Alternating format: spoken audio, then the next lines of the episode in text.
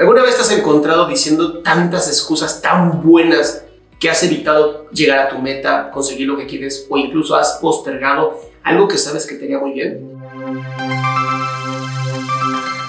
Pues déjame decirte que esto es normal y natural. Muchas veces para no tener éxito usamos excusas que son bien buenas y bien válidas. El problema es que nos las creemos. Creemos que esas excusas son nuestra realidad. Creemos que al poner esas excusas tenemos más tiempo y podemos hacer más cosas para así solventar lo que creemos que no podemos. Esto se conoce como el síndrome del impostor o el fracaso ante el éxito.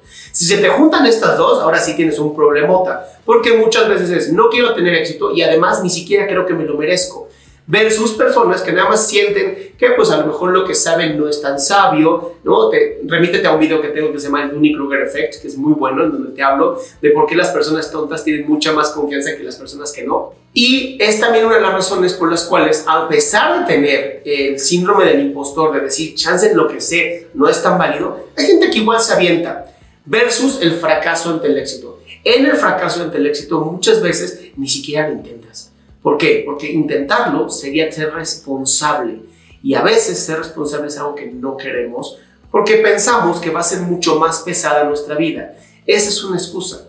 Yo te recomiendo que una vez que tengas una meta clara, que digas, este es el sueño que tengo, esta es la meta que tengo, esta es la pasión que quiero seguir, te pongas a actuar, literal, te pongas a aprender y te pongas a actuar. Sí, te vas a sentir como un impostor, no pasa nada. De verdad, con que tú lleves un capítulo leído mucho más que todos tus compañeros, ya sabes muchísimo más. Está demostrado que con que sepas 10% más de lo que la gente a tu alrededor sabe, es suficiente para ser considerado una persona experta. Es con el 10%, imagínate. Por lo que te digo, es natural sentir la sensación de que soy un impostor, tienes que actuar sobre ella y es natural también sentir el fracaso ante el éxito. Es natural sentir que tal vez si lo alcanzas te vas a sentir muy mal. Si lo alcanzas vas a ser responsable y todas las excusas que haya van a ser válidas pero no te van a ayudar a ti a cumplir con tu sueño. Por lo tanto, incluso aunque haya excusas, actúa, actúa, sé responsable, haz lo tuyo.